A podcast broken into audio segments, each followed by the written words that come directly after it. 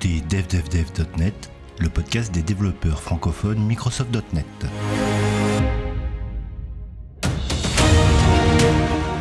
Bien, et eh ben, bienvenue pour ce 40e épisode de DevDevDev.net. Euh, Aujourd'hui, début du mois de février 2024, j'ai la joie de recevoir Olivier Dahan. Bonjour.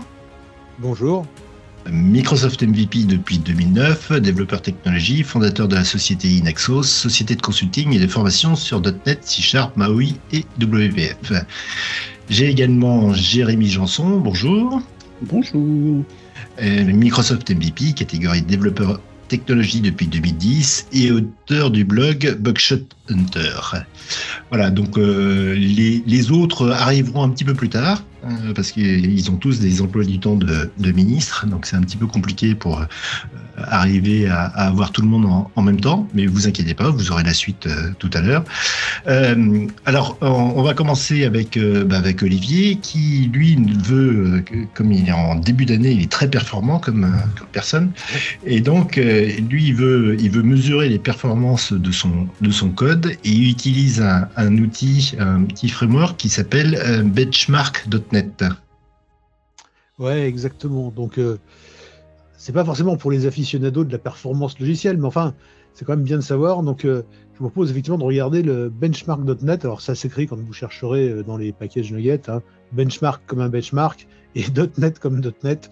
Donc, c'est assez facile en un seul mot. Euh, c'est un outil de benchmarking, donc euh, pour faire des tests, hein, qui est à votre euh, projet .NET ce que le chien de chasse est vos chasseurs. Quoi. Ça vous permet de repérer les, les, les proies. Mettez vos écouteurs pour mieux vous entendre parce que je vais euh, sonner l'heure de la chasse. Donc, qu'est-ce que euh, va se passer? C'est d'éviter que votre code pédale comme un Shadok, hein, bien sûr. Donc, euh, benchmark.net, c'est un peu comme notre boussole dans la quête à la performance. Ça nous donne des mesures précises et ça permet d'ajuster, d'affiner notre code. C'est le garant d'un code qui va marcher à peu près correctement déjà, puis qui va marcher dans des temps raisonnables, surtout sur les applications mobiles qui tournent sur des petites machines, c'est quand même quelque chose qui est assez essentiel, dont on avait en informatique tendance à avoir oublié l'importance dans les dernières années, où on a des machines qui tournent en gigahertz avec 52 cœurs et, oui. et 32 gigas de mémoire centrale, mais toutes les machines modernes, en fait, qui sont les, les applis mobiles, les machines mobiles n'ont pas forcément ce genre de caractéristiques encore, ça viendra, mais pas, pas tout de suite. Et donc, euh, un type que, qui, qui, est, qui, est, inconnu, mais bon, c'est, il a dit un truc qui n'était pas idiot, qui, est, qui est le fondateur d'une app de, de, de, chat américaine et qu'il a développé sous .NET. Il disait à propos de, de ce genre de mesure que mesurer, c'est savoir. Et je trouve que oui. bon, bah, c'est bien, c'est clair, c'est net. Et euh, c'est avec cet esprit qu'on qu va essayer d'aborder nos, nos, propres benchmarks. Alors, il ne s'agit généralement pas d'optimiser chaque opération de l'application, mais plutôt d'appliquer en fait la règle des 80-20, en fait, qui n'est pas une règle scientifique, hein, dite de Pareto, à savoir découvrir et régler les 20% de code où se trouvent 80% des, des, problèmes, notamment de lenteur, là, ici, dans ce qui nous, ce qui nous intéresse, ou de, ou de gestion de mémoire. Donc, libre à vous de tout optimiser, mais en appliquant cette règle, vous optimiserez par contre vos coûts de maintenance et la satisfaction client en même temps, sauf si tout votre code est totalement à revoir. Bon, ça, ça on dit pas rien. Oui. Dans ce cas-là, appel à un expert pour avoir un avis extérieur. Quoi. Je, je, je voulais revenir, je, ce que tu disais, euh, mesurer, c'est savoir. Euh, J'ai une petite anecdote. Euh, j'ai et je pense que ça arrive chez beaucoup de beaucoup de clients. Mon client, enfin, les utilisateurs de, de l'application étaient là et disaient c'est lent. Alors à chaque fois on leur disait mais c'est lent, c'est lent combien, c'est lent pourquoi, c'est enfin, euh, et, donc leur perception était que c'était lent.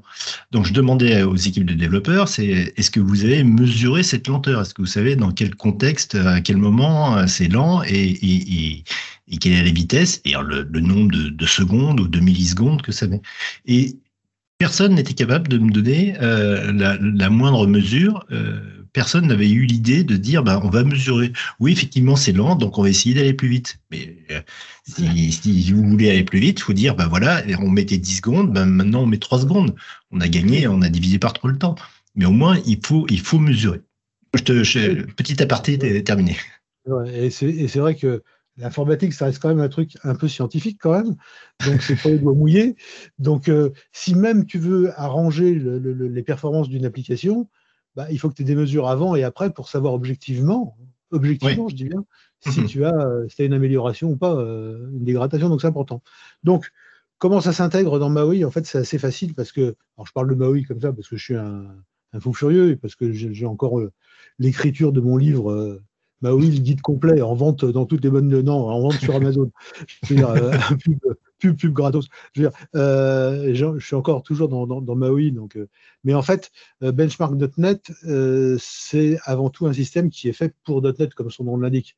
Donc, mhm. tout, on peut s'en servir dans de l'ASP.NET, on peut s'en servir dans un projet console, on peut s'en servir dans n'importe quelle application de type .NET.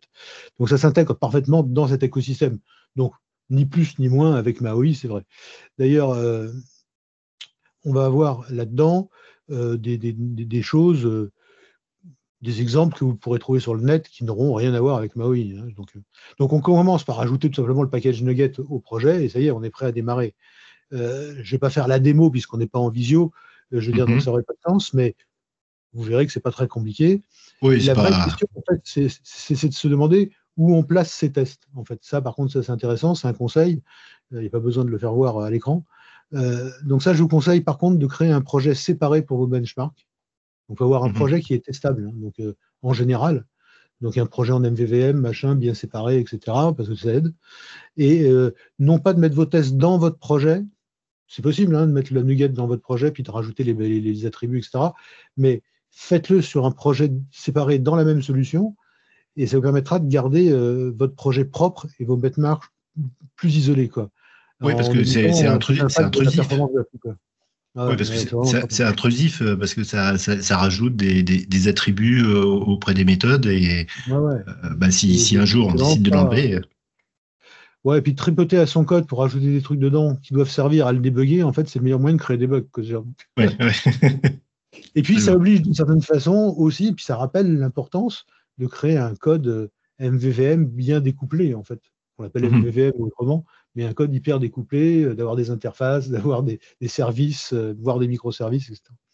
Alors, les meilleures pratiques de, benchmarking, euh, c'est en fait, avant de vous lancer dans v tests, il faut d'abord que il faut d'abord mettre en place ces quelques petites pratiques indispensables. Par exemple, il vous faut un, environnement stable. Ça semble assez crucial. Quoi. C'est déjà un environnement qui se barre en cacahuète. Je ne vois pas ce que vous allez mesurer. Pour avoir des résultats fiables, c'est le seul moyen. Mais c'est pas tout. Il faut aussi choisir les bons jeux de données de test. Par exemple, Benchmark Text permet de faire tourner des, jeux de test différents en automatique pour pouvoir tester une, méthode ou un objet, etc., avec des jeux de test différents. Varier les, scénarios de test aussi, mais varier aussi les, données de test. Hein. Et n'oubliez pas de, couvrir les, cas extrêmes, parce qu'en général, on les oublie aussi un peu. Le truc où il n'y a qu'un seul client dans la base de données, le truc où il n'y a qu'un seul article, et où le truc où il y en a 100 000. Quoi un, bon jeu de données doit, refléter l'utilisation euh, réelle de votre application pour que votre benchmark ait du sens sans on, s'en serait douté. Alors, il y a l'interprétation des résultats. Bon, c'est pas un truc super complexe, hein, ça crache des, colonnes de chiffres. Hein. Et donc, les chiffres que vous obtiendrez de, benchmark.net, c'est une mine d'informations. Mais encore, il faut pouvoir les lire, les comparer et surtout les comprendre. Donc, un temps d'exécution euh, faible avec un écart type élevé, puisqu'il donne ce genre d'informations, peut être le signe d'une instabilité. Le temps est correct, mais on a un écart type qui est très grand, ce qui veut dire qu'un coup c'est bon, un coup c'est mauvais. Quoi. Il faut alors se pencher sur le code et comprendre ce qui cause cette variation. Euh, dans les trucs et astuces aussi, on a pour des benchmarks qui sont plus affûtés, il faut se pencher sur la structure du projet euh, de benchmarking, de, benchmarking, je vais y arriver, euh, lui-même. Donc, créer un projet séparé, comme je disais, comme une sorte de, de, laboratoire dédié à vos expérimentations. Utiliser les attributs de type crochet, benchmark, pour marquer les méthodes à tester commencer avec euh, min colonne. Min colonne, c'est pour les, mesures moyennes, ou min diagnoseur qui permet de surveiller l'utilisation de la mémoire. Et ça, c'est un autre aspect super important. Il n'y a pas que la vitesse, ou la vitesse peut sembler lente à cause d'une mauvaise utilisation de la mémoire, hein, c'est une évidence. Mm-hmm. Et n'oubliez surtout sur, sur, un smartphone ou une tablette, et n'oubliez pas de paramétrer vos tests avec l'attribut params, et vous pourrez faire varier les entrées de vos méthodes. C'est ça dont je parlais tout à l'heure, et donc d'avoir des, du code qui va se comporter différemment avec des volumes de données différentes à chaque fois, etc. Et ça, c'est vraiment super chouette. Alors, bon, bah, pour conclure, on va dire que sans retour visuel, euh, bon, bah, c'est difficile dans un podcast d'aller plus loin, mais, mais je voulais malgré tout vous proposer un, voyage rapide au cœur de, ce truc de benchmarking parce que je trouve qu'effectivement, comme tu, ton anecdote le rappelait, je veux dire, les gens le font euh, presque jamais. Quoi. Donc rappelez-vous que le but n'est pas seulement de mesurer, mais d'améliorer. En fait, hein, ça sert à ça. Les benchmarks sont là pour vous aider et vous guider dans l'optimisation de vos applications .NET. Alors n'hésitez pas à expérimenter, à tester différentes configurations et à toujours chercher à pousser les performances de votre code. Et jusqu'à la prochaine fois, bah, je vous souhaite, euh, outre une bonne année, parce qu'il est encore temps, hein, euh, et que vos benchmarks soient rapides et que vos optimisations soient fructueuses. Il y, a une chose qui est, effectivement qui est importante, c'est euh, ce que tu disais, c'est l'écart type où, où on peut avoir, enfin, on, on, on fait pas forcément attention à, cette mesure, où effectivement, suivant, par exemple, quand on a des le nombre de paramètres qui, diffèrent, euh, effectivement, on peut avoir à un moment donné quelque chose qui est, qui est très important au niveau de l'écart type. Donc, ça veut dire que le, comportement de son code euh, n'est pas adapté avec, euh, avec son traitement. Quoi. Oui, tout à fait. c'est des aspects vraiment essentiels. Alors, ça fait des chiffres. Bon, enfin, un informaticien, normalement, ne doit pas tomber dans les pommes quand il voit quelques chiffres. Ouais. et ils sont importants. Non, mais les chiffres, ils sont, ils sont intéressants, les chiffres. Surtout si tu les choisis bien. Euh, moi, je, vois par exemple une notion qui est remontée par Benchmark.net qui est super intéressante quand on l'active. C'est euh, le, travail du garbage collector, qui pour nous, euh, .NET est vital, et on peut le voir. Et ça, je trouve ça génial. Et l'autre chose qui est super intéressante pour les gens qui ont du mal à comprendre l'intérêt d'immigration, on en parlait un petit peu en off tout à l'heure, c'est que avec Benchmark.net, on peut lancer un même bench avec plusieurs versions de .NET, du framework aussi, c'est-à-dire qu'on peut comparer .NET Framework avec .NET 8 par exemple, là on peut se faire plaisir, on peut se faire mal aussi, parce que ça fait mal aussi quand on regarde les résultats, mais c'est vachement intéressant. Hein. Ah non, c'est vraiment riche en informations et c'est euh, tout aussi important que les tests euh, pour éviter les régressions, les choses comme ça. C'est vrai que aussi il y a la, consommation de mémoire qui est qui, peut être indiqué. effectivement, ça peut être un, point important. Le, garbage collector, c'est des trucs qui sont essentiels parce que des fois, ça pédale dans la smoule alors que le code, il n'est pas anti-performant, mais parce que on a mal géré les quantités de trucs qui sont stockés en mémoire, euh, surtout sur un smartphone, mhm. et qu'il y, y, a du push sur le disque. Même sous Windows, on peut arriver à avoir des situations euh, euh, qui sont délicates. Si le truc, il n'arrête pas de swapper en mémoire sur les disques, même des SSD, ça finit par sentir. Ouais. Il y, a, juste une chose que je n'ai pas compris dans les, dans les, dans les tableaux qui, qui retournent, c'est on a cette colonne erreur. Ah, c'est la plus intéressante. Ah bah. non, c'est quand tu, quand, tu, quand tu fais tes tests, je sais pas si tu si as une réponse toi, sur, sur cette partie-ci, Olivier. Bah vas-y, je te laisse. moi, j'avais trouvé intéressant parce que en fait, le, le euh, moi, je me suis rendu compte hein, parce que j'ai beau lire la doc, j'ai vraiment du mal à, à, appréhender la définition mis sur erreur. Je me suis rendu compte que l'erreur pouvait être produite soit par des choses qui se produisaient sur, sur ton PC, soit par le fait qu'effectivement, dans certaines situations, ton test n'était pas du tout intéressant et euh, les, résultats n'étaient pas, n'avaient aucun intérêt à analyser. Et euh, quand on lit la, doc, euh, c'est vrai que moi, je savais pas qu'on en parlait aujourd'hui. j'ai fait une petite extension pour benchmark.net, donc je, connaissais bien le sujet à une époque. Je l'utilise plus trop maintenant. mais error, c'est, un champ vraiment. Tu, quand tu vois vraiment ce truc-là qui gonfle, tu dis, oh, j'ai peut-être pas, pas fait un bench utile en fait. oui, c'est, presque une sorte d'indicateur effectivement de, de, mauvais tests. C'est un peu comme ça que j'entrevois aussi. Quoi. Alors la définition exacte, c'est vrai qu'elle est un peu sournoise. Euh, oui, alors attends, mais je, dois être bête, mais j'ai pas très bien compris quand même.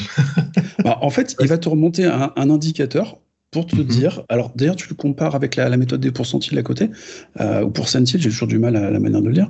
Et euh, quand, tu, quand tu regardes cet indicateur qui augmente, il faut que tu joues avec tes paramètres, comme disait Olivier tout à l'heure, sur tes méthodes. Moi, en mhm. général, ce que je fais, c'est que j'augmente soit le nombre de traitements, soit je monte les, tableaux, parce que tu peux mettre des tableaux au niveau des, paramètres, des méthodes, c'est vachement intéressant. Et je regarde si ce, chiffre, j'arrive à le faire baisser. Jusqu'ici, j'ai joué comme ça. Et je me suis rendu compte qu'effectivement, euh, ce, montant d'erreurs, enfin, ce nombre d'erreurs diminuait. Et euh, moi, en termes de, finesse et d'écart, des fois, parce que je fais souvent des tests entre .NET Framework et .NET, euh, je voyais mes écarts, des fois, grandir ou dans certaines situations, quand je trouvais qu'il n'y avait pas d'écart, en changeant ces paramètres et en faisant diminuer l'erreur, je voyais d'un coup, effectivement, euh, les, perfs de .NET beaucoup plus intéressantes que .NET Framework, si tu veux.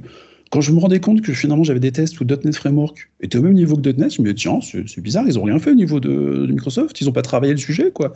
Et puis je me rendais compte après, en changeant mes paramètres, que, ah, euh, j'avais un gros taux d'erreur, j'arrivais à diminuer le taux d'erreur en augmentant, euh, par exemple, le nombre de tests, ou en augmentant, par exemple, sur des décimales, le nombre de, de décimales. D'un coup d'un Mhm. seul, j'avais un truc plus intéressant et je voyais l'écart se creuser entre .NET et .NET Framework. Et là, je me rendais compte qu'effectivement, mon test il était, était plus intéressant et je pouvais voir des optimisations même entre après les différentes versions de .NET.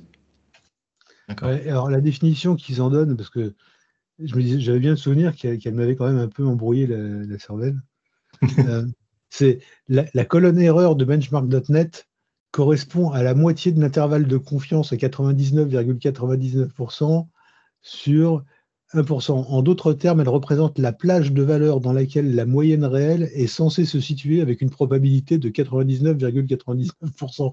Bon, je veux dire, quand tu as lu ça, tu, te, tu te grattes ta tête deux fois quand même pour savoir ce qu'ils veulent raconter. Ouais, c'est- la, la pente, euh, c'est la pente sur la courbe, quoi. Ouais, c'est ça. Par, Ouais, par exemple, si le temps d'exécution moyen d'un benchmark est de 10 millisecondes et que l'erreur est de 0,5 millisecondes, nous pouvons être sûrs à 99,9% que le temps d'exécution moyen se situe entre 9,5 et 10,5 millisecondes. Ouais, d'accord. c'est- Donc, ouais, donc, Donc c'est ça. Ouais, dans, c'est la- fourchette de, de, de, de, de- Ouais. de- de- qui t'est donnée, en fait, la plage d'erreur. C'est vraiment le. le, le- C'est pas vraiment un écart type, mais c'est un peu le même genre. ouais, plus le ouais. petit, plus t'es peinard. Ouais, ouais, plus, plus il est petit, plus ça veut dire que Ouais, effectivement, si tu as des paramètres qui sont des. Et à être code acheté, quoi. Ouais. Mm. ouais, non, mais ça veut dire qu'il y a un comportement qui est, qui est erratique si, euh, s'il est important, quoi, euh, Ouais. suivant les, les paramètres qui sont envoyés. Ouais, tu vois, Ok. il faut passer un peu de temps là-dessus pour, pour regarder les chiffres, qu'est-ce qu'ils veulent dire, et s'en servir correctement. Bon, bah, c'est bon, maintenant j'ai compris, donc tout va bien. Moi, moi, par exemple, je ne l'avais pas vu euh, beaucoup évoluer quand je faisais des, des passages de plateforme 32-64 bits. Parce qu'avec benchmark.net, on peut aussi faire la, la comparaison hein, d'exécution 32-64, ce qui est vachement intéressant aussi d'ailleurs. Mhm. Bah, C'est-à-dire que si tu es sur un vrai environnement 32 bits et un vrai environnement 64 bits, tu devrais voir la différence. Mais si tu le fais sur ta machine 64 bits, le problème c'est qu'elle traite le 32 bits de façon un peu bizarre en, en, en simplifiant, même dans les mauvais trucs. Ils prennent, ils prennent 64 bits et puis ils en remplissent que, que 32 en fait. Du coup, le nombre d'échanges mémoire et la quantité de doctex qui ont changé avec la mémoire, elle n'a pas changé entre la version 32 et la version 64. Quoi. Je simplifie à mort, mais enfin, ça, ça- ça peut être ça qui fait qu'il y a des fois pas de différence. quoi. C'est ce qui peut te permettre aussi. 32 bits qui traite par, par mot de 32 bits, tu peux avoir une différence. Ouais, mais des fois, tu, tu- ça te permet d'avoir un argument, parce que moi j'ai déjà eu pour faire sauter le NICPU pour les applications qui étaient en NICPU préférence 32, parce que des fois, on se rendait compte que effectivement, on avait un petit poil, un petit poil au-dessus quand on ciblait 64. Ouais, ouais, ouais, ouais. Non, mais de toute façon, c'est des mesures qui sont intéressantes. hein, puis, euh, Ok. et après, on leur fait dire ce qui nous arrange. Hein, c'est ça, d'informaticien, c'est comme. Bien, bah, maintenant Oh, qu'on a, madame, dame, votre bielle, elle est coulée. maintenant qu'on a, qu'on a bien mesuré comment ça, euh, quelle performance, euh, il y a également une autre chose qui est, qui est importante dans une application. Bon, il y a la performance, puis il y a aussi, euh, bah, une fois que ça vit, c'est d'arriver à monitorer son application. Et donc, euh, Jérémy, tu voulais nous parler de ça. Vous aurez remarqué que le- l'enchaînement est, est tip top. Hein. C'est tip- c'est royal, que du bonheur. Ouais, je voulais aborder le sujet. Enfin, donc, quand on travaille euh, effectivement en dev et qu'on fait pas mal de DevOps, euh, on se retrouve bloqué avec le- les notions de monitoring qui sont assez difficiles à, à appréhender au début. Euh, J'ai pas l'intention de parler spécialement technique aujourd'hui, mais de- en gros d'aborder une dizaine de questions euh, qu'on est, qu'on est amené à se poser, ou en tout cas qu'il faudrait se poser finalement quand on part sur le monitoring. Euh, les, les premières, elles sont assez bateaux. hein. Euh, c'est souvent les, les dernières d'ailleurs qu'on se pose et on les oublie. C'est de savoir pour, pour qui on met en place un monitoring. Moi, pour moi, c'est la première question, c'est à qui je destine mon monitoring. Parce que les gens, quand Ouais. ils parlent sur le sujet, c'est plutôt vaste. On est déjà parti. Et en fait, on on sait déjà pas où on va. Donc, ça, va, ça va permettre de qualifier tout ce qui va être euh, facilité d'utilisation des outils. euh, et puis, de surtout savoir est-ce qu'on a des personnes qui sont autonomes. Parce que moi, on m'a déjà parlé de mettre en place des monitorings, mais en fait, la personne qui était en face, elle ouais, je veux savoir ce qui se passe. Mais elle n'était pas du tout capable de mettre en place des tableaux de bord, pas du tout en mesure d'analyser euh, ces tableaux de bord et ainsi de suite. Donc, c'est assez compliqué. Pour moi, la première question, c'est à qui La deuxième question, elle est, elle est plus vicieuse parce que, parce que souvent, c'est là qu'on se rend compte qu'on tâtonne quand on met en place du monitoring. C'est euh, à quelle fin, en fait, on met en place ce monitoring? Je pense, Olivier, tu as, dû- jouer avec les applications mobiles, effectivement, voir ce qu'on pouvait faire en, termes de monitoring sur les applications mobiles. Euh, il est quand même franchement différent de travailler un monitoring pour dire bah, je suis en train de faire du debug j'ai envie de savoir ce qui se passe dans mes applications. Devant, c'est ce qui est fait souvent sur le mobile d'ailleurs, c'est de remonter des, des crashs ou des informations de crash, des rapports de crash. Et puis dans d'autres situations, quand on va être plus sur du serveur, ça va être pour faire de la, maintenance, faire du proactif, essayer d'anticiper des, problèmes, de, de, monter en charge. Donc pour moi, la, deuxième vraie question, c'est vraiment à quelle fin? Et puis la troisième, je, suis tenté de dire, c'est un petit peu le résultat des, des deux premières. La troisième, c'est une question. Alors aujourd'hui, on dit que c'est une question européenne parce que ça touche pas, mal au RGPD. C'est se poser la question à quel genre de données en fait je vais récupérer? Donc, quelles sont les données qui vont m'être utiles? Combien de temps je vais les conserver? Et finalement, ça permet de répondre effectivement à toutes ces questions un peu RGPD. Donc, euh, tout ce qui va être question un peu euh, pour les gens qui viennent de, de, SharePoint, tout ce qui est question de gouvernance finalement. Parce qu'un monitoring sans, gouvernance des données, euh, c'est vouer l'échec. Donc, c'est un petit peu pour moi le troisième sujet. Euh, c'est le sujet le plus, comment dire, euh, c'est un, sujet qui peut mettre tout de suite euh, fin au projet de mise en place d'un monitoring, en fait. Il faut, il faut être clair. Si vous n'êtes pas posé la question du début du euh, qu'est-ce qu'on va récupérer comme données qu'on va monitorer, combien de temps on va les conserver, et surtout qui va y avoir accès finalement, si on réunit un peu les, trois réponses aux, trois questions, on peut plus avancer. Et souvent, les gens, en fait, quand ils, quand ils attaquent le monitoring, eux, ils attaquent directement par moi, ce qui pour moi est la quatrième question, en fait, c'est voir quel type de données, en fait, on va monitorer. Alors, euh, quand on parlait de monitoring, historiquement, euh, je sais pas si c'était vraiment le premier sujet. Souvent, les gens, ils voyaient les logs. Récupérer des logs, pour eux, c'était du monitoring, la récupération de logs. Euh, Ouais, ça peut être une chose. Enfin, pour moi, la, la récupération analyse de log, on est presque dans le post-mortem des fois. Euh, L'analyse de log, non, mais c'est ça, c'est ça a souvent été associé au monitoring pour moi. Ça, ça l'est toujours, hein, mais un peu moins. Euh, les parties qu'on voyait le plus dans le monitoring, c'était plus la notion de métrique. Euh, maintenant qu'on commence à avoir des vraies solutions comme OpenTelemetry, euh, c'est vrai qu'on joue pas mal avec la notion de trace. Donc pour les gens qui ne sont pas familiers avec la trace, euh, c'est cette fameuse notion euh, où on peut avoir euh, des enchaînements d'actions, connaître le début, la fin de l'action, et puis surtout faire de la corrélation entre différentes actions. Donc c'est plutôt cool. On peut faire pas mal de choses, donc il faut toujours se poser la question effectivement du, type de données qu'on qu va manipuler. Après, on va avoir des choses qui vont être un petit peu, euh, plus touchy. Euh, on va, on va en profiter maintenant qu'on a, on a Michel qui vient de nous rejoindre. Euh, on va le faire râler. Euh, la question suivante, effectivement, pour les. Je ne râle jamais. Bah si, tu vas, tu vas râler, c'est obligé. C'est, euh, non, mais c'est la question qui est bête quand on, quand on est habitué à faire du cloud. C'est se dire, mais sur quel type de réseau je suis? Sur quel type de réseau je vais travailler? Et est-ce que je vais avoir un réseau qui va être un, un, réseau qui a accès à Internet? Parce que ça arrive, hein, on est tous dans une situation, on temps on a des clients euh, qui ont des, des, réseaux qui sont fermés. Mm -hmm. Euh, et dans ce cas-là, bah, l'usage du cloud et une solution de monitoring sur le cloud, euh, bah, bye bye, quoi. Tombe à l'eau, oui. Ça tombe à l'eau. Hein, donc, il va falloir se poser des questions sur l'hébergement. Donc, c'est pour moi, pour moi, la cinquième question, effectivement, sur, sur le réseau est très, très liée à la sixième, qui est une question un peu plus, un peu plus tordue. Mais la question, finalement, sur laquelle tout le monde se plante quand il bosse monitoring, euh, quand, vous, quand vous parlez des gens qui vous parlent de monitoring, qui en ont, qui en ont fait par le passé, la première question qu'il va leur poser, c'est mais euh, je prends une solution qui fait du push ou du pull? Alors ça, c'est euh, quand vous êtes sur des jeux du monitoring, ça va être le vrai sujet. Ah mais moi, euh, je tel produit parce que c'est à la mode, ça fait du pull, moi je fais du push. Alors en fait, euh, quand, quand, vous commencez un, un, travail monitoring que vous avez déjà répondu aux cinq premières questions, euh, il y a une question fatidique qui va se poser, ça va être la, la, notion de sécurité sur ce réseau. Parce que vous êtes peut-être sur un réseau qui, est un réseau qui est fermé, qui n'a pas accès à Internet. Mais peut-être que vous avez une DSI avec une notion de euh, zéro trust en termes de, sécurité, en termes de, niveau de confiance. Euh, donc tout ce qui va être mécanique euh, de pull de push, ils vont totalement s'en moquer, savoir si on va chercher l'information sur votre machine ou si c'est votre machine qui pousse la donnée. Par contre, ils vont se poser des questions du est-ce que j'ai des mécanismes d'authentification? Est-ce que j'ai des mécanismes aussi pour sécuriser des échanges entre l'application euh, potentiellement l'application qui la monitore, ou en tout cas la, destination de toutes ces données de monitoring. Donc effectivement, ça a pas mal de questions sur euh, d'informations liées à la sécurité de ce domaine. Et puis après, bah, les, les, les, trois, quatre questions qui suivent, elles sont plutôt simples. C'est des questions qu'il faut, qu'il faut se poser euh, oui et non. Euh, la question que tout le monde se pose, moi je la classe en septième, c'est les technologies qui sont disponibles. Bon, alors, je vais annoncer la bonne nouvelle. Vous êtes développeur .NET, comment dire?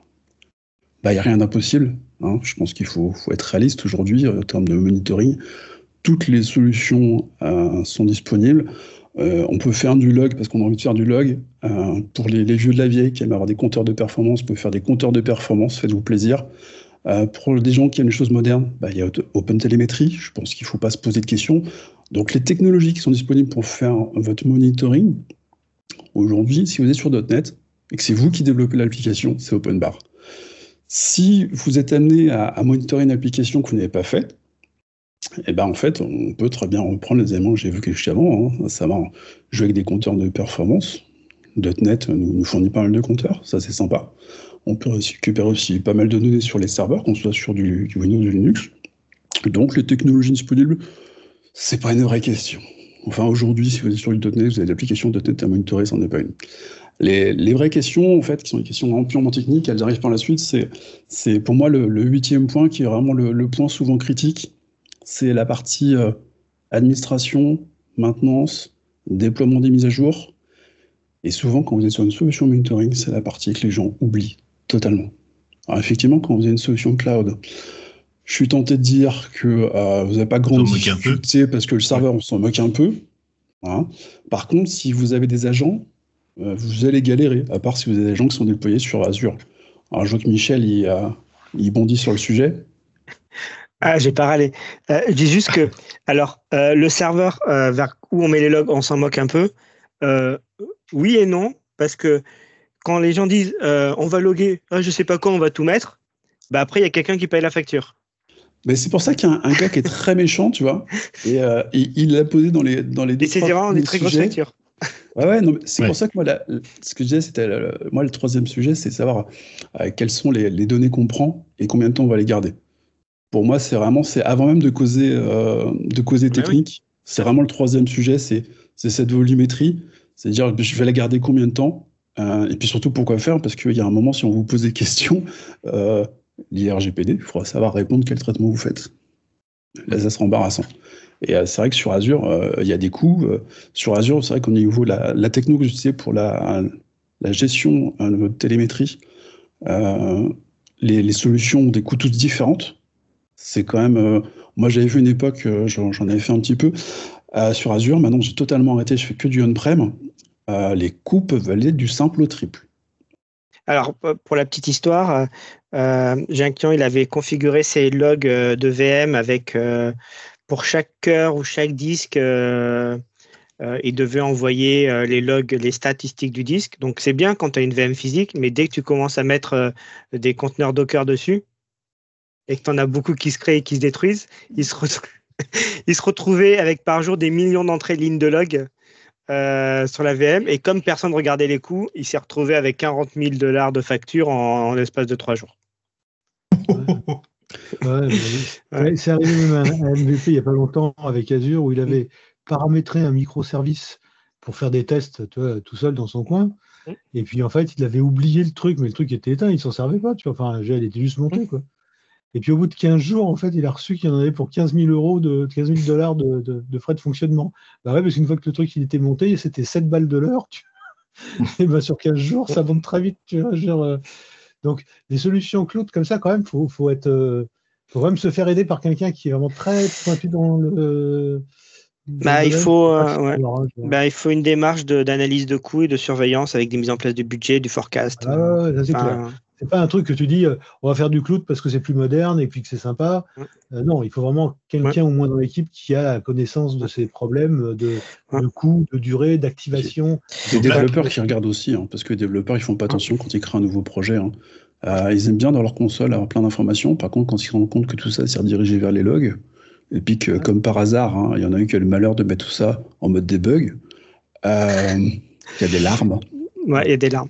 Alors, euh, le, moi, la problématique que j'ai sur les logs, sur les plateformes que, que je déploie, j'en ai deux. C'est un qui accède aux logs.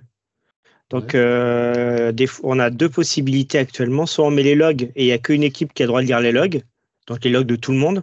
Ou alors on peut passer le, les, les workspaces de log en mode euh, euh, comment ils appellent ça, airbag. Et en fait, euh, chaque fois qu'on envoie un log, on met l'ID de la ressource. Il n'y a que les ressources dont on a le droit de lire qu'on peut lire dedans. En fait, il fait des autofiltres. Donc ça, c'est cool. Euh, donc ça permet de mettre un pull log qui est commun à tout le monde et chacun regarde un peu ses, logs. Et comme ça, ceux qui ont plus de droits voient plus de trucs. Et un autre truc qui est bien chiant, c'est comment on refacture les logs après. Parce que quand on a un pull log global, si tu as une appli qui, qui fait 80% de, de, la conso et 20%, tu vas pas dit, tu sais pas comme, c'est comme quand on va au restaurant, qu'on fait, on partage la note. et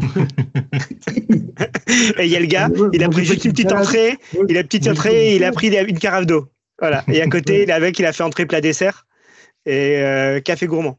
Donc voilà. Donc euh, voilà, on partage. C'est ça, ouais. on partage, ben ouais, ben, pas toujours. Donc voilà, c'est. c'est d'ailleurs pour ça qu'aujourd'hui, quand on, quand on regarde sur les, solutions qui sont à disposition pour, euh, pour faire du monitoring applicatif, euh, les logs, c'est la solution à la papa, c'est bien pour le debug. C'est pour ça que je parlais au tout début d'établir en termes de, de, questions, se questionner sur les objectifs. Et euh, c'est vrai qu'aujourd'hui, quand on regarde des solutions comme OpenTelemetry, techniquement, c'est très intéressant de pouvoir autre chose que des logs, et surtout pour avoir cette notion de trace qui permet de faire de la corrélation, et ça développe d'autres usages. C'est pour ça que je disais au début, ce qui est intéressant, enfin, j'abordais cette notion de, petite liste de, questions, parce que pour moi, il y a, deux points qui sont importants, que j'ai mis exprès à la fin, juste pour embêter le monde. Euh, non, mais c'est quand on se pose ces questions, on, forcément, quand on connaît les coûts qu'il peut y avoir derrière quand on est sur du cloud, même sur du on-prem, hein, parce que mine de rien, euh, cette maintenance, ça coûte, il y a toujours cette question de reproduire. Et euh, pour moi, c'est un point vital. Donc, c'est vraiment la question de se, se, questionner sur combien de fois vous aurez à reproduire ça, parce que quand on met en place un monitoring, des fois, c'est automatique, et puis d'autres fois, c'est très manuel. Euh, comme on le disait tout à l'heure, hein, sur Azure, on va très vite, on met une VM, euh, on essaie de tout loguer, les agents se mettent à jour, tout se met en place tout seul, c'est magique. Puis après, on a des logs qui nous coûtent une petite fortune. Par contre, à reproduire, il n'y a aucun problème. Hein. Je suis tenté de dire, l'erreur, on la reproduit à chaque fois. Donc, pas de problème pour reproduire. La question globale qui est un préambule en informatique, mais qui est effectivement pas forcément réalisé par tout le monde. Quand je dis pas forcément, c'est pour être gentil, quoi.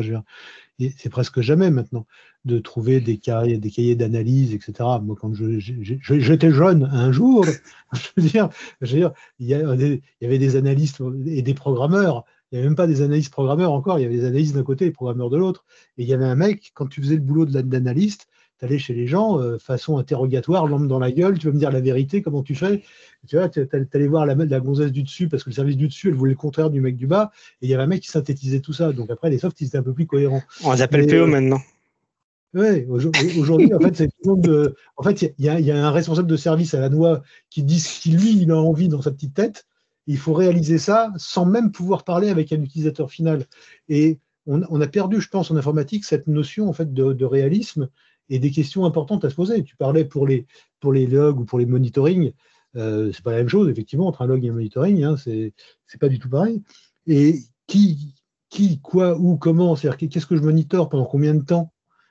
Et il faudra monitorer l'application, machin, mais oui, mais qu'est-ce qu'on monitore? Quel type de données, pendant quelle quantité? Combien de temps on les garde? Qui va y avoir accès? Comment ça sera sécurisé? S'il n'y a pas cette analyse en préambule, euh, je veux dire, tu vas faire que de la merdouille à la sortie, quoi. C'est sûr. Puis ça va coûter une fortune. Puis un jour, il y a un mec qui va recevoir une facture de 43 000 dollars. il va pas être content. Ah non, mais moi, moi, ce que j'essaye de mettre, c'est que les mecs du run, dans, dans les personas de l'application, ils doivent faire partie euh, de l'application. Elle est autant pour eux que les utilisateurs finaux. Ouais, euh, moi j'avais l'anecdote d'un client, c'était il y a pas mal d'années, où euh, ils avaient mis en, en, place euh, au niveau de leur application, ils, ils faisaient de, de, je sais plus comment ça s'appelle là, de, de l'injection euh, enfin, automatique, et donc euh, systématiquement pour chaque méthode, tu avais un log en entrée, un log en sortie avec oh, les, les, les, paramètres et, les, et comment ça se passait. Et donc, et ça loguait tout ça. Donc, ils avaient des teraoctets de, de, de logs parce que c'était, euh, ils faisaient un truc en SAS. Et de l'autre côté, on avait les gars de, de, de, de l'exploitation et le, et le, support de l'application. Et donc, euh, j'allais les voir et je leur disais, euh, qu'est-ce que vous en faites des logs? Et bah, on, on les regarde pas ou on comprend rien. Ça sert à rien.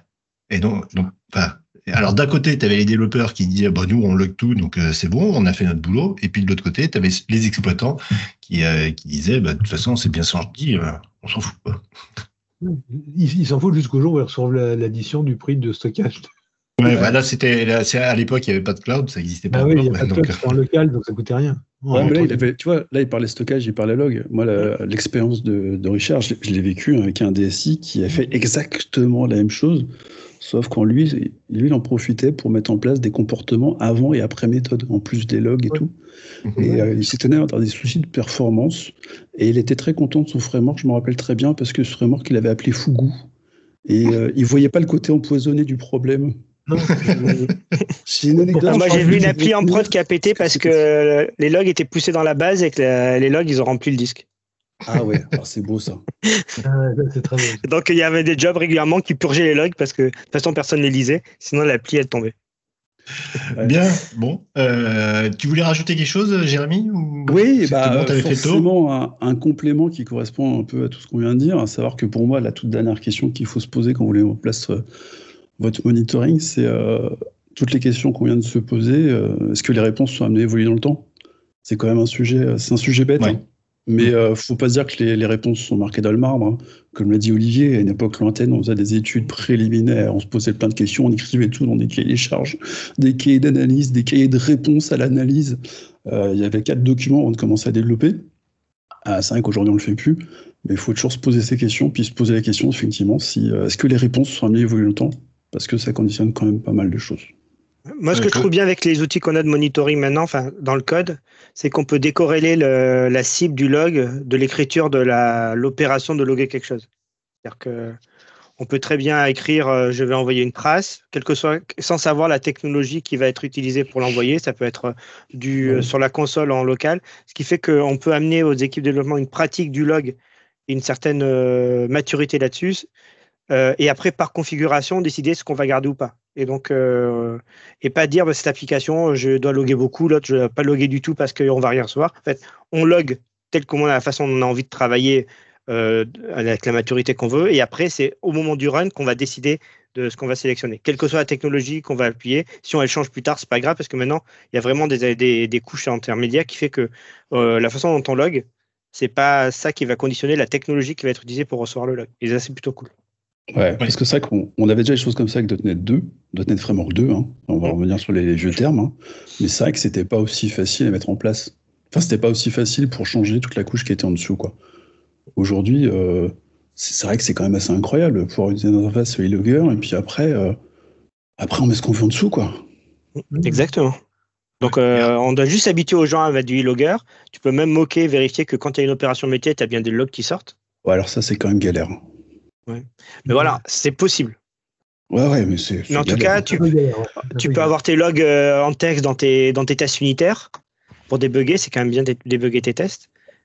Et euh, qui vont sur la, output de ton test, tandis que quand prod, il va sur un serveur à côté. On en revient peut-être à la question de départ qui est la plus importante, quel que soit ce qu'on fait en informatique, c'est quel budget, monsieur? si tu me donnes 2 millions d'euros, je te fous des e de partout. si tu me donnes 10 000 balles, je vais dire, j'en mettrai un peut-être pour moi savoir si le soft il démarre ou il s'arrête. Comme dit Michel, c'est vrai que quand tu quand, es développeur, tu leur fait prendre les bonnes habitudes. Euh, après, tu, tu filtres, hein, tu, tu, fais un peu ce que tu veux avec, euh, avec l'information.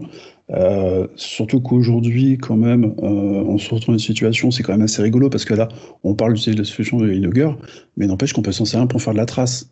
On n'est plus à, on n'est plus à utiliser une, vieille interface qui fait juste enregistrer des informations, des erreurs, des warnings, des, du debug. On est sur quelque chose qui après va pouvoir être restitué pour obtenir autre chose, pour avoir des vrais graphiques, savoir dans le temps quelles actions ont été demandées par l'utilisateur, pouvoir faire des moyennes même dans le temps du quel type d'action, combien de temps elle met pour s'exécuter en temps normal. Donc on va quand même beaucoup plus loin, alors qu'en fait, à la base, l'entrée, c'est une simple interface. Ah oui, c'est tout bête. Ouais, et on peut mettre des alertes euh, s'il y a telles exceptions qui se produisent autant de fois. Enfin, ça, c'est côté outil. Ouais, côté outil, on a des outils pour ça. Hein. Et qu'on soit sur du full Microsoft ou de l'ouvert, hein. moi je vois Microsoft, c'est un peu ce, que, ce qui me dérange dans leur approche sur Azure DevOps. Ils parlent beaucoup de, des solutions dans Azure. Ils parlent très très peu des outils à côté pour, pour faire du log de la trace, alors qu'eux-mêmes sont partenaires avec des gens comme Grafana, maintenant Grafana Lab, et euh, ils, ont, ils ont la possibilité en fait de, nous offrir aussi pas mal d'autres choses très très intéressantes. Il y a des instances de Grafana en SaaS qui sont pas chères maintenant et qui sont vraiment sympas, qui sont auto-configurées. Et euh, ça apporte un peu plus de souplesse parce qu'avec Application Insight, il faut faire des alertes c'est compliqué d'envoyer des groupes de personnes, c'est sur des rôles, tandis que sur Grafana, c'est quand même plus simple que d'envoyer des emails à des gens. Ouais, mais là on en revient au, problème de base hein, qu'on disait au début, on parlait de technique, c'est euh, qui ont destiné les infos, parce qu'il y a des personnes par exemple qui, qui apprécieront comme toi, euh, comme moi, le Grafana. Moi j'aime bien tout centraliser en Grafana. Et puis il y en a d'autres qui préféreront avoir un outil à amont comme Prometheus par exemple, et qui géreront un système d'alerte dans Prometheus. Alors là ils vont développer une usine à gaz, hein, parce que la, la question du, du, destinataire, ils sont, elles sont pas posées au début. Il y a des personnes qui se poseront une question du destinataire, ils iront plus directement sur le Grafana pour dire bah, c'est en toute finalité quand je, quand je gère toutes mes données que je fais mes alertes et pas en amont. Ben, moi, généralement, je, distingue trois trucs c'est la stack qui envoie, le socle qui reçoit et les outils qu'on utilise pour designer. Et ça peut être euh, vraiment trois trucs différents, surtout avec OpenTelemetry. Quoi. Donc, on peut arriver dans du Azure Monitor et afficher dans du Grafana. Ouais, ça c'est royal maintenant. Et là, je pense que Richard, il va pouvoir dire aux autres que ça sert à rien qu'ils viennent parce que l'heure de podcast, ça fait longtemps qu'il est dépassé. oui, absolument. Bien, bah merci, merci Jérémy. Ouais, de rien. Euh, Michel, puisque tu es venu, euh, tu avais quelque chose ah, à dire super, il, a, il, a deux minutes. Hein. J'ai deux minutes. Non, mais c'est pas grave, c'est deux minutes importantes. Euh, oui. et, ça en, et, ça en, revient au log parce que c'est des trucs qu'on utilise pour mettre des logs. quand on met en place de la, bah, de la gouvernance Azure, le monitoring, ça en fait partie. Donc, je vais prendre l'exemple des, des logs. Imaginons qu'on a des plein de VM dans plein de souscriptions. Si on demande aux gens, euh, n'oublie pas de mettre les logs, euh, d'envoyer les logs au bon endroit, les, gens ne le font pas, de toute façon. Donc, euh, les logs se perdent. Donc, on met en place des outils qui vont permettre d'automatiquement configurer les machines, les services pour que les logs arrivent au même endroit. Donc, côté composant pass, on a ce qu'on appelle les diagnostic settings. Donc, on peut rajouter des lignes en disant sur tel type de log, on va pousser dans tel log Analytics Workspace. Donc ça, c'est cool. Côté VM, on a des choses un peu plus complexes avec des agents qu'on va installer comme Azure Monitor. On va construire des, objets qui s'appellent des Data Collection Rules, donc des règles qui disent voilà, sur ces machines-là, on va récupérer telle, euh, table de log, tel type d'alerte et on va les envoyer sur tel workspace. Mais ça, pareil, c'est compliqué. Les gens, on ne va pas leur demander de le faire et on veut quelque chose de cohérent. Et si on fait évoluer cette règle plus tard, nous, par exemple, chez mon client, on a des logs en Y, c'est-à-dire qu'on a un, un puits de log applicatif dans sa souscription qui permet de faire mmh. débugger les applications, et des logs qui vont vers le SOC pour tout ce qui est euh, équipe de sécurité. Je ne vais pas le faire configurer à la main. Donc euh, tout ça, en fait, on va le poser par des outils de gouvernance qui s'appellent les Azure Policies, qui vont dire quand la VM est, quand est arrivée, euh, ou la ressource Azure est là, est-ce que cette ligne-là est faite et installée? Non, ben, je te la configure à ta place. Donc ça, c'est cool. le truc, c'est que ces choses-là, euh, ça demande de poser des ressources dans les souscriptions et on a besoin que ces ressources-là, l'utilisateur n'y touche pas, sauf que c'est chez lui. C'est comme si dans votre maison, euh, je mettais, euh, je j'arrivais, je mettais le compteur Linky, il n'y a pas de protection et puis vous bazardez après. Mhm. Donc moi, j'aimerais bien mettre un plomb devant pour empêcher que les gens y touchent, quoi. que je sache ce qui se passe ou que je mets une armoire sécurisée fermée. Et donc on a des outils et actuellement sur Azure qui depuis euh, plusieurs années qui s'appellent Azure Blueprint, qui ont toujours été en preview, qui permet de dire voilà, je vais poser de l'infrastructure, des règles de policies, euh, et en plus, tu interdis de les toucher parce que moi, je te les pose, c'est moi qui te les pose. Euh, vu que c'est posé par moi, dès que tu vas faire une modification dessus, elles vont être bloquées, même si elles sont chez toi. Et ce mhm. truc-là, l'Azure Blueprint, qui permet de poser ces ressources-là, euh, c'est toujours été en preview. Et, euh, Microsoft a dit, euh, ça sortira jamais. en GA, on va changer de technologie. Et ils ont annoncé il y a un an ou deux un, un outil qui s'appelle Deployment Stack, qui va reprendre un peu ce qu'on pouvait faire en Blueprint, de façon un petit peu améliorée, et qui, elle, va arriver en, en, euh, en version finale, euh, à mon avis, courant 2025, je crois, puisque c'est au moment où Blueprint sera plus supporté. Et donc voilà. Donc actuellement, donc la photo, c'est qu'on a deux outils. C'est le moment où ils auront lancé leur, la nouvelle technologie qui remplacera celle-là, c'est ça? Ouais, non, celle-là, c'est sûr, elle arrivera. Euh, c'est sûr. Sinon, il y, aura un scandale. Donc là, on se retrouve actuellement avec deux technologies en preview pour faire de la gouvernance. Donc une qui va mourir et une qui va sortir. Et donc voilà, je peux dire, c'est donc ça fera trois. Voilà. Et donc voilà, là, on est un peu sur le milieu du guet. Donc, euh, donc on se retrouve sur des projets qui ont déjà du blueprint à, à les garder sur le coude parce qu'on va pas migrer tout de suite. Donc on va sûrement attendre. Voilà, ce que je pense, c'est que sur les projets blueprint, on va attendre que les, le déploiement stack sortent en JA Allez, allez mhm. j'espère que ça va sortir pour la build, parce que c'est généralement le truc euh, qui sort à ce moment-là. et pour les nouveaux projets, voilà, Ignite, ouais. Et donc, euh, je préférerais la build, ça me laissera plus de temps. Et, pour les nouveaux projets, on va partir sur deployment stack.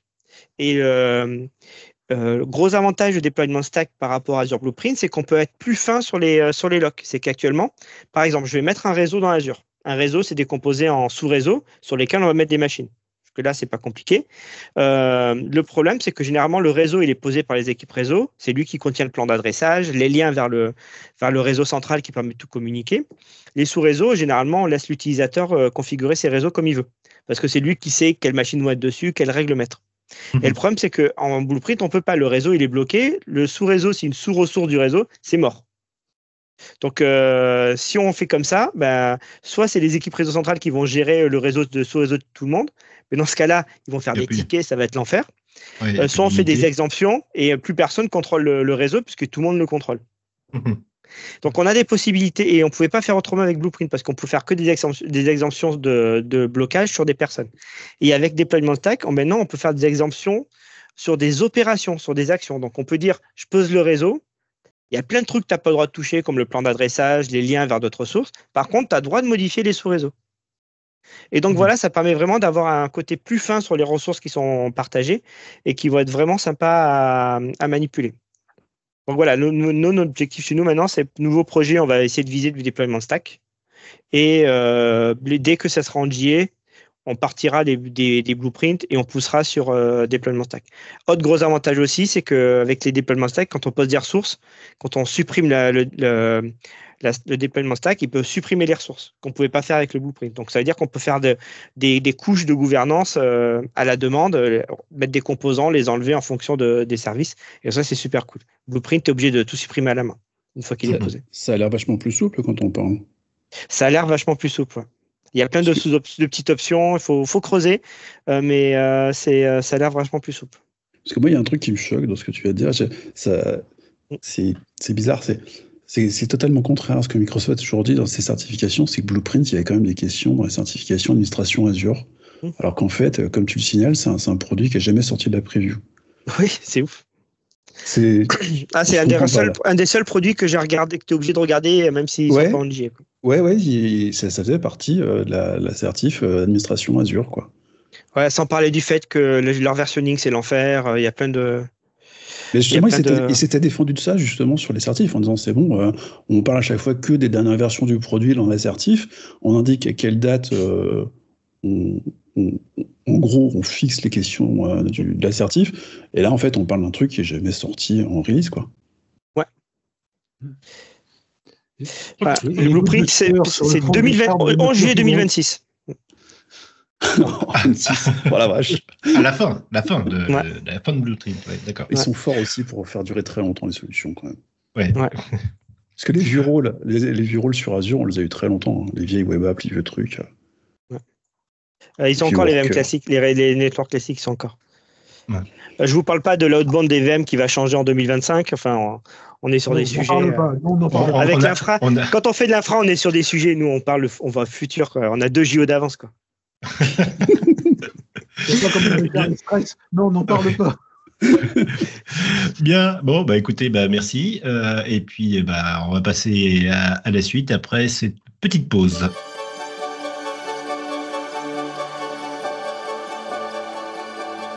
devdevdev.net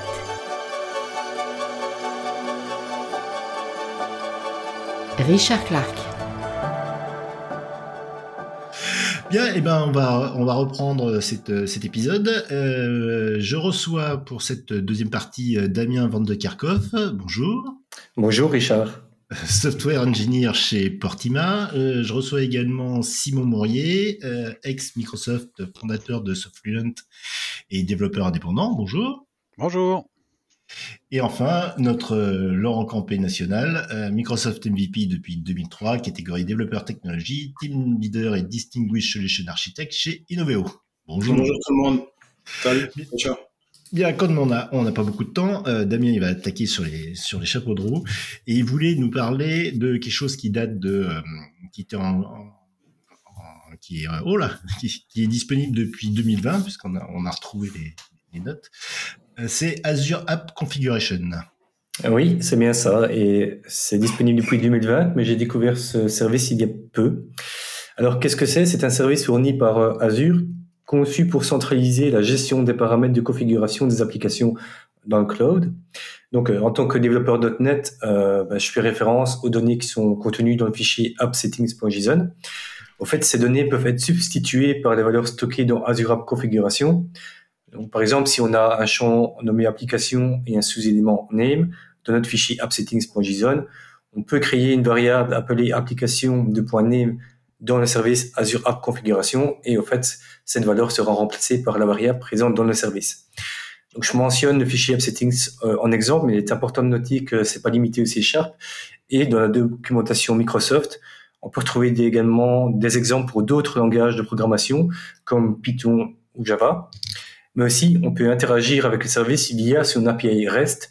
Et donc, on n'est euh, pas limité en termes de langage de programmation tant que vous pouvez faire des requêtes HTTP.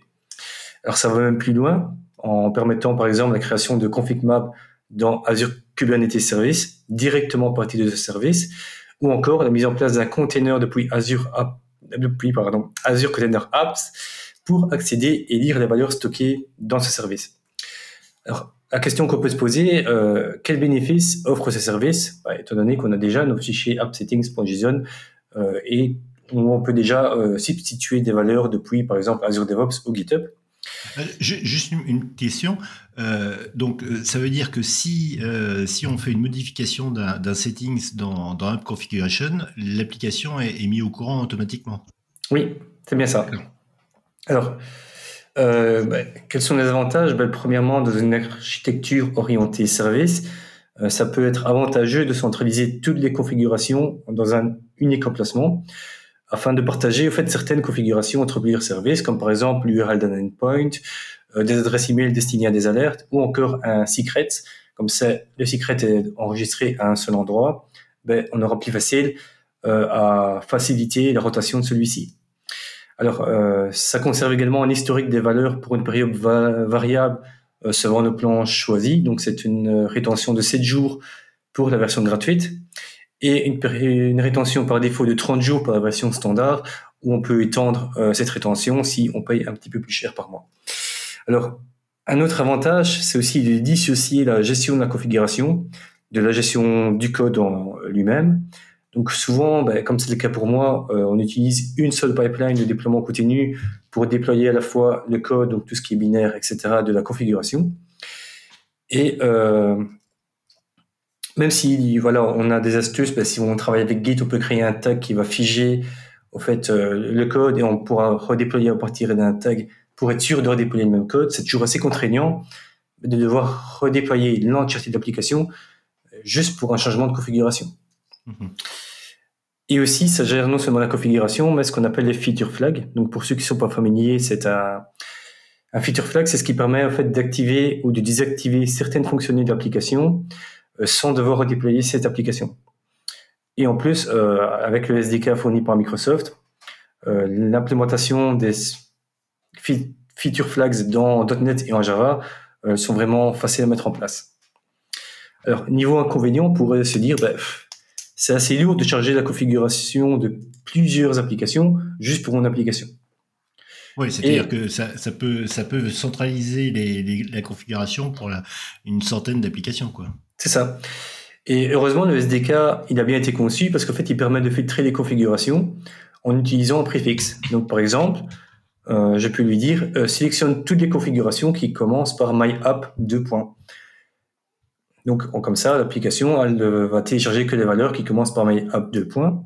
Et en plus de ça, on peut, en plus des filtres, on peut combiner en fait les clés euh, label. Donc, par exemple, on pourra avoir euh, une variable qui s'appelle myapp euh, 2.url avec euh, l'URL d'une application externe et on pourra lui ajouter un label dev, staging et environnement.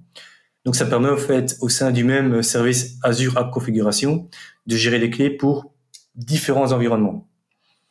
Alors, un autre inconvénient potentiel, c'est justement cette surveillance de modification de valeur dont on a parlé tout à l'heure, Richard. Euh, si votre application elle gère des centaines ou des milliers de valeurs, ça va représenter beaucoup de valeurs surveillées et comme c'est un service cloud, ben, ça va représenter une consommation assez lourde euh, en termes de réseau. Et euh, heureusement aussi, c'est une problématique qui a été bien pensée, c'est qu'on a la possibilité d'utiliser une clé Sentinelle Alors la clé Sentinel, c'est une clé de configuration comme les autres, mais on va dire à notre application telle variable, c'est la clé Sentinelle, et tu écoutes uniquement les modifications sur cette valeur. Et si la valeur de la clé Sentinelle est modifiée, toutes les valeurs écoutées par application sont mises à jour. Donc ça permet de limiter fait, la charge réseau pour écouter les changements de valeur. Alors, ça fait beaucoup d'avantages et pas beaucoup d'inconvénients. Et en fait, moi, je me pose quelques questions. Euh, au fait, l'utilisation des labels, ça existe, mais est-ce que c'est vraiment opportun d'utiliser pour euh, gérer différents environnements ou est-ce qu'il n'est pas préférable de disposer d'un service par environnement? Euh, Et alors, euh, ben, dans une entreprise où on a euh, des milliers, des milliers d'applications, et qu'il ne serait pas judicieux au fait de regrouper euh, des applications qui sont plus ou moins liées au même métier que d'avoir une seule grosse app as configuration. et le troisième point, c'est le coût. Donc, j'ai regardé un petit peu pour une rétention de 30 jours euh, de modification, une réplication et un support standard, on est à 160 euros par instance. Oui, donc si, euh, si, tu fais ton découpage euh, en, en, faisant un découpage par métier, etc., tu as à chaque fois tes 160 euros à multiplier. Oui, quoi. C'est ça.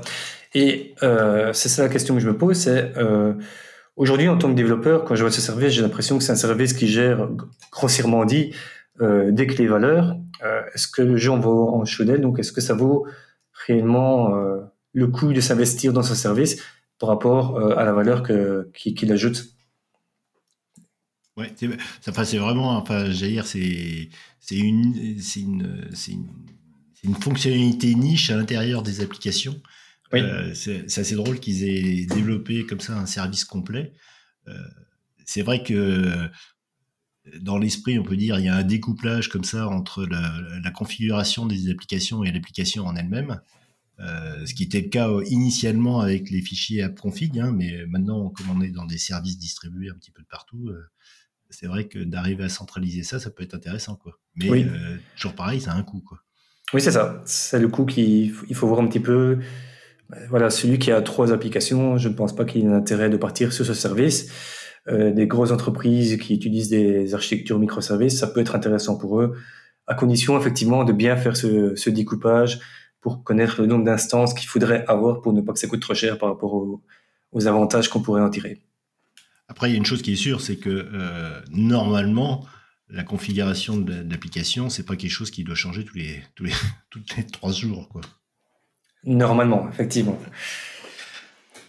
Laurent et Simon, vous, vous connaissiez, vous utilisez ce, ce truc-là ou pas du tout? Non, moi je connaissais pas. Mais c'est peut-être intéressant aussi, je me disais, pour les applications multitenants, c'est-à-dire si tu développes 50 euh, fois la même application, mais que tu en fais varier la configuration par euh, justement par tenant, euh, c'est peut-être intéressant pour ça. Moi, je, ne connais pas cette feature d'Azure, mais j'utilise les, les, features flag dans notre application. Euh, et je sais aussi que ben, Dapper euh, a un, un, un, module de, de configuration aussi qui, qui peut peut-être être intéressant. Et sinon, ce service Azure, je ne connais pas. Ok. Bon, ben merci, merci Damien. Et effectivement, si, vous connaissez et que vous voulez faire profiter de, votre savoir, ben rejoignez-nous sur le, sur Discord où on pourra, en discuter. Euh, Simon, toi, tu voulais nous parler euh, un petit peu de, hardware, si on peut dire. Euh, tu voulais nous parler de DevDrive. Oui, alors euh, DevDrive, euh, donc c'est effectivement euh, c'est proposé donc par Microsoft. C'est un volume de stockage optimisé pour les développeurs qui est intégré à Windows et notamment à Windows 11 exclusivement. On ne peut pas l'utiliser en Windows 10. Donc c'est fait pour stocker bah, tout ce qui est code source, package et le, le, résultat des builds forcément.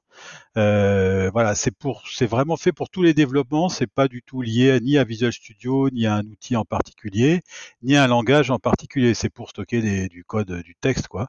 Et euh, donc c'est pour .NET, C++, euh, JavaScript, Java, Python, Rust, etc.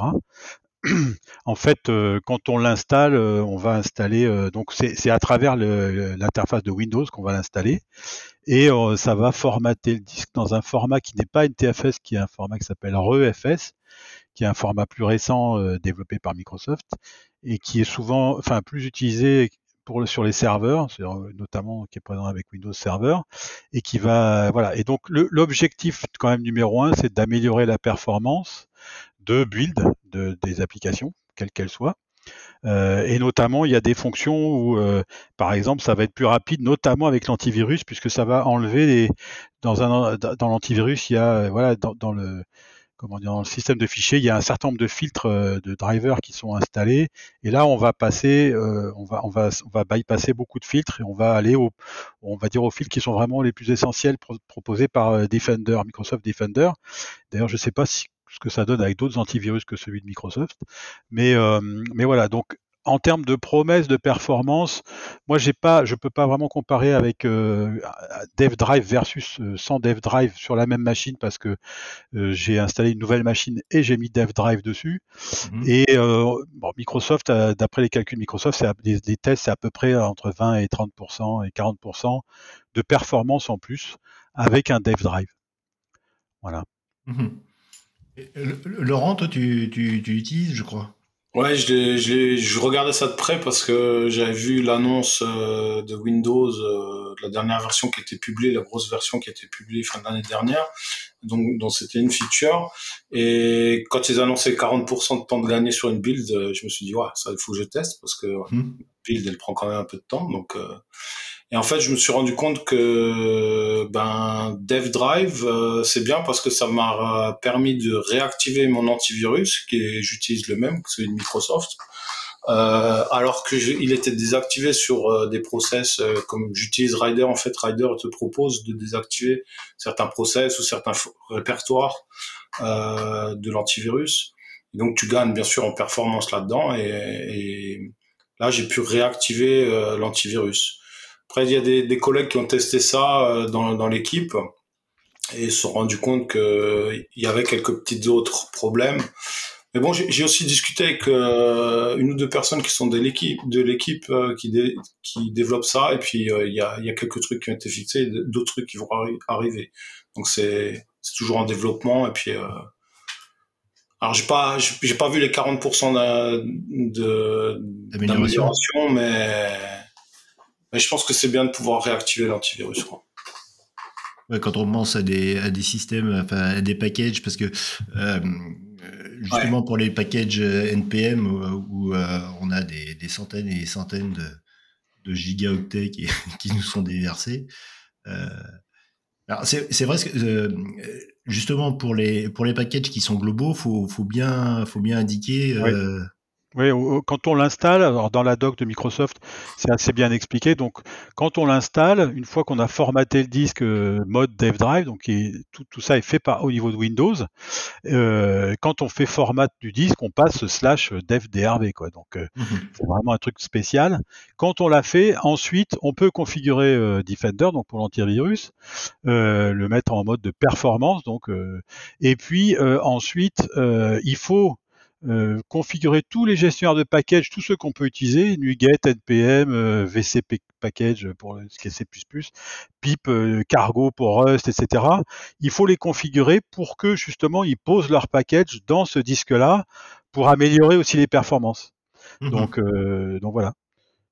Une fois qu'on a fait ça, normalement, d'ailleurs, ces, ces, ces, répertoires doivent se peupler.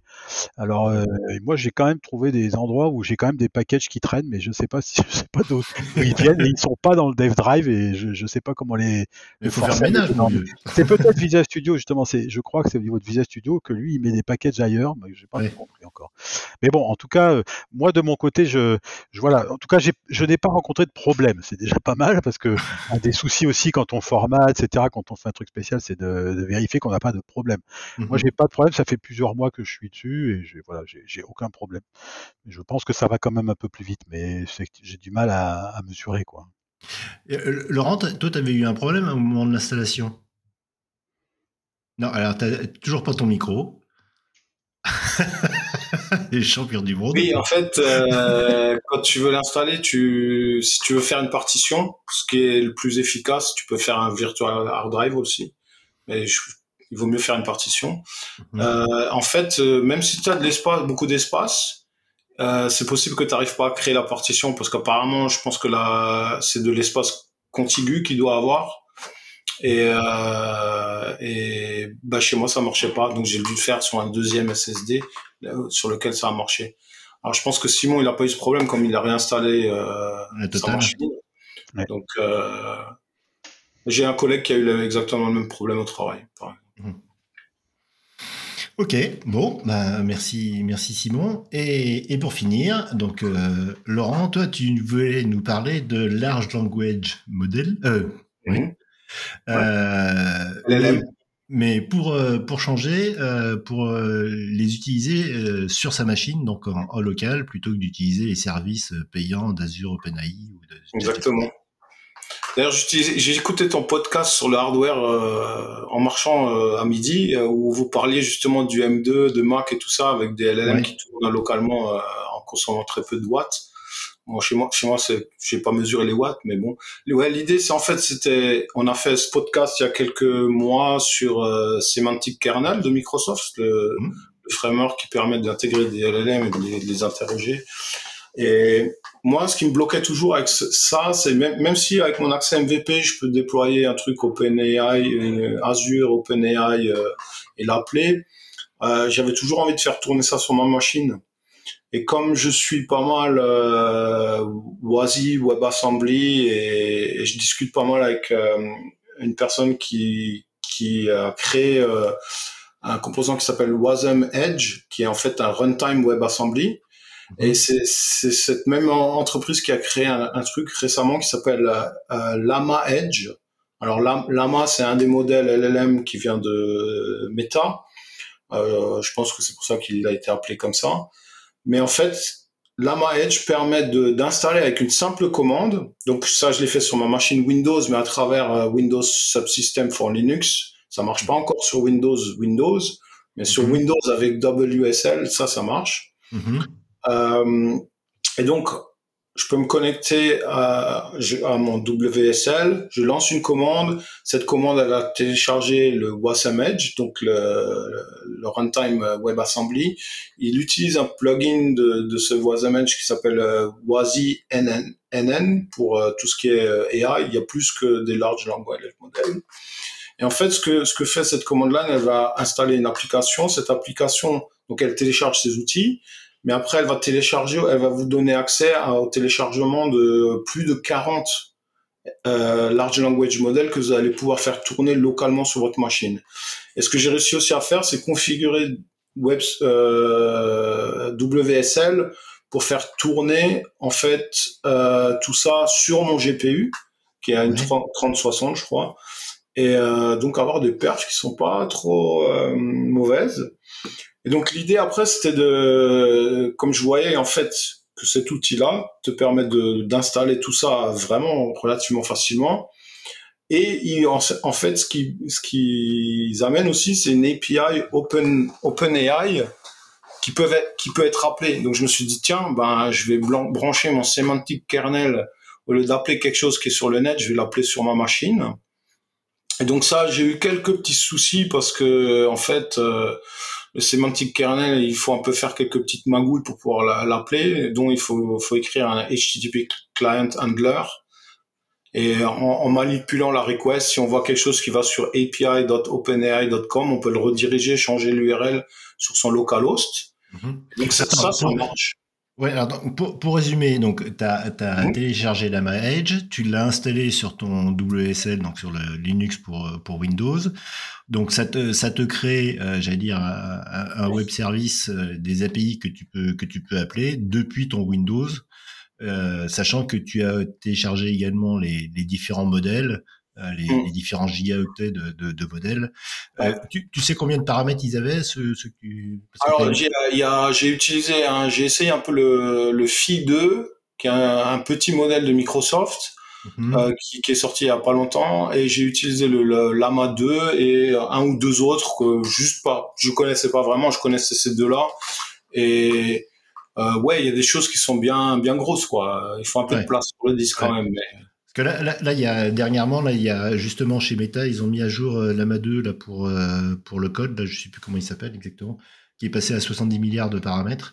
Mm. Là, je pense que ta 3086, elle va avoir un peu de mal, quoi, je pense. Ouais, bon après, c'est pas non plus. euh, Il y, a- il y a certains modèles qui vont te recracher du code, enfin, du, tu sais, comme tu vas quand tu vas sur euh, Copilot ou des trucs comme ça, où ça, ça, ça débite quand même pas mal. Hein. C'est Ouais. c'est assez impressionnant. Après, il y en a d'autres qui sont plus gros où ça prend plus de temps, effectivement. Et Donc, tu as fait ton, t'as, t'as- t'as commencé à faire ton, ton application en utilisant Semantic Kernel et maintenant je te laisse continuer. Ouais, bah, et en fait, je pas allé très très loin euh, parce que ça, ça devient un peu acquis, donc il faut faire ce HTTP cli- client under pour rediriger les. Enfin, j'ai pas trouvé d'autre façon de faire euh, les requests qui vont sur api.openai.com. Et euh, en fait, je me suis rendu compte que je pense que le le euh, l'implémentation qu'ils ont fait de l'API d'OpenAI, elle est pas 100% euh, correcte. Alors, je, je peux l'interroger à travers Semantic Kernel, mais les réponses sont un peu bizarres et donc je pense qu'il y a un petit problème avec l'API. Donc C'est à approfondir, quoi. C'est à approfondir et et après j'ai essayé un autre truc, mais je sais plus comment ça s'appelle, euh, LLM Ah. Studio ou quelque chose comme ça. Ça, il faudrait que je recherche. D'accord. Non, mais ce qui, ce qui peut être intéressant pour une entreprise, euh, c'est de, s'ils veulent, euh, si une entreprise veut à tout prix mettre en place son, son LLM chez, chez, chez elle, ça permet de, de dire, euh, bah, je, j'achète une machine sur laquelle je mets une, une 4090 euh, ou deux 4090 en parallèle. Euh, je, j'installe ce truc là-dessus et je peux, euh, je peux même personnaliser mon modèle pour qu'il soit adapté à mon entreprise et, et avoir son propre euh, son propre LLM dédié à sa au métier de son entreprise quoi. Donc, Ouais. Bah, je, je me demande comment ça va marcher parce que justement, moi, je j'utilise pas mal euh, euh, GitHub Copi- Copilot et, et AI Assistant de JetBrains.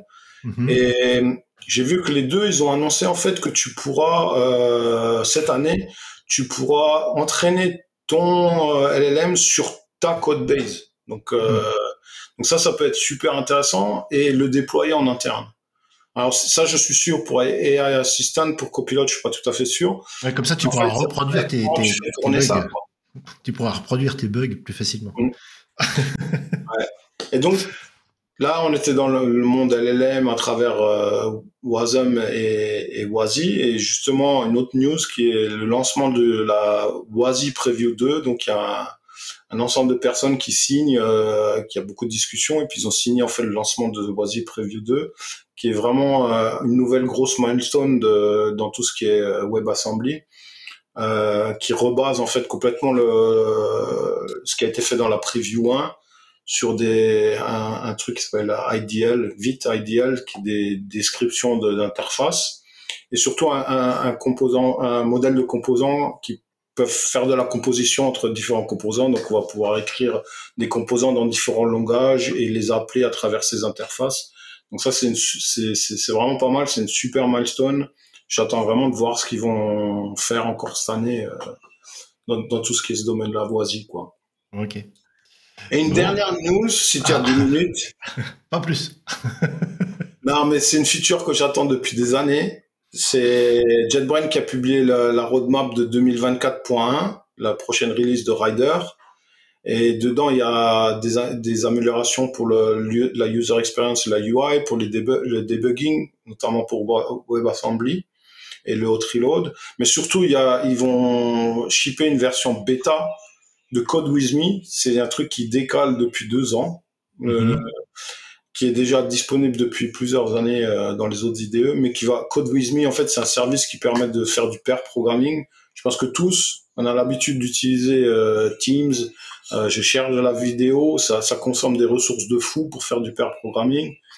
Ben, cet outil-là, en fait, euh, ça permet de, de descendre le, le, le niveau de ressources dont on a besoin pour pouvoir euh, faire un, un pair programming assez efficace, quoi. Donc ça, c'est vraiment une feature que j'attendais depuis longtemps et que j'ai vraiment hâte de tester. Dans, dans Rider, ouais, euh, c'est, euh, dans Visual Studio, c'est live, euh, je sais plus quoi. La là. Live Share, Visual. Studio Code. Euh, Oui, là, Live Share, ouais. Ouais. O- Ok. Bon, euh, juste une petite question, Simon et, et Damien, vous les, les LLM, ça vous intéresse ou pas du tout? Moi non. Je sais pas Non, pourquoi, c'est pas mon que ça m'intéresse pas, disait- mais c'est encore. euh, Enfin voilà, il faut trop explorer encore. Moi, j'attends que ce soit un peu plus facile encore, effectivement. Euh, justement, c'est un peu le sujet, justement, de pas trop se galérer. J'attends que ce soit vraiment intégré, etc. Plus facile à faire, quoi. Ouais. Alors, ah, moi, j'aime la galère. ouais, moi aussi, mais, mais pas dans les, pas dans, pas là-dedans. Et Damien? Moi, ça m'intéresse dans le sens où, en fait, j'avais étudié à l'époque comment créer des chatbots, euh, notamment avec euh, Dialogflow. Et euh, je me rappelle, le, je faisais une session à, Strasbourg justement sur Dialogflow en juin 2022 où j'annonçais que donc un chatbot ça fonctionne sur le principe de natural language euh, understanding pour la compréhension et Natural Language Generation pour la génération de la réponse. Et je me rappelle qu'en juin 2022, j'avais dit qu'il n'y avait rien qui existait. Euh, il y avait des petits projets chez Microsoft, mais rien n'existait. quoi. Et maintenant, il y a ChatGPT, et oui, ça m'intéresse effectivement de comprendre le fonctionnement de, de ChatGPT derrière. Alors, j'ai commencé à regarder au niveau de comment fonctionnent les réseaux neuronaux, etc. Mais oui, c'est quelque chose qui m'intéresse. Mais je suis en phase de recherche, d'études, de compréhension. Donc j'ai pas encore réellement joué directement avec. Mhm. C'est vrai que ça va, en plus ça va à la vitesse de la lumière. Euh, oui, oui, c'est ça. Mais c'est pour ça aussi que moi j'attends un petit peu, tu vois, parce que ça va un peu trop vite. Euh, il n'y a pas une semaine. Je crois que ça va freiner à un moment. Hein. Bien, bah écoutez, bah, je, vous, je, vous, remercie. Euh, on est à 28 minutes et 24 secondes. Donc, normalement, ça devrait, être, ça devrait être tout bon, ça devrait rentrer dans le, dans le carcan. Euh, bah écoutez, bah, merci beaucoup et puis euh, à, la prochaine fois. Ciao tout le monde. Ciao. À la prochaine. Au revoir. Cet épisode est maintenant terminé. N'hésitez pas à mettre des étoiles sur votre application de podcast et venez discuter avec nous sur Discord, devdevdev.net slash Discord ou sur X at devdevdev.net tout en lettres. En attendant, vous pouvez couper le son et rendez-vous au prochain pull request.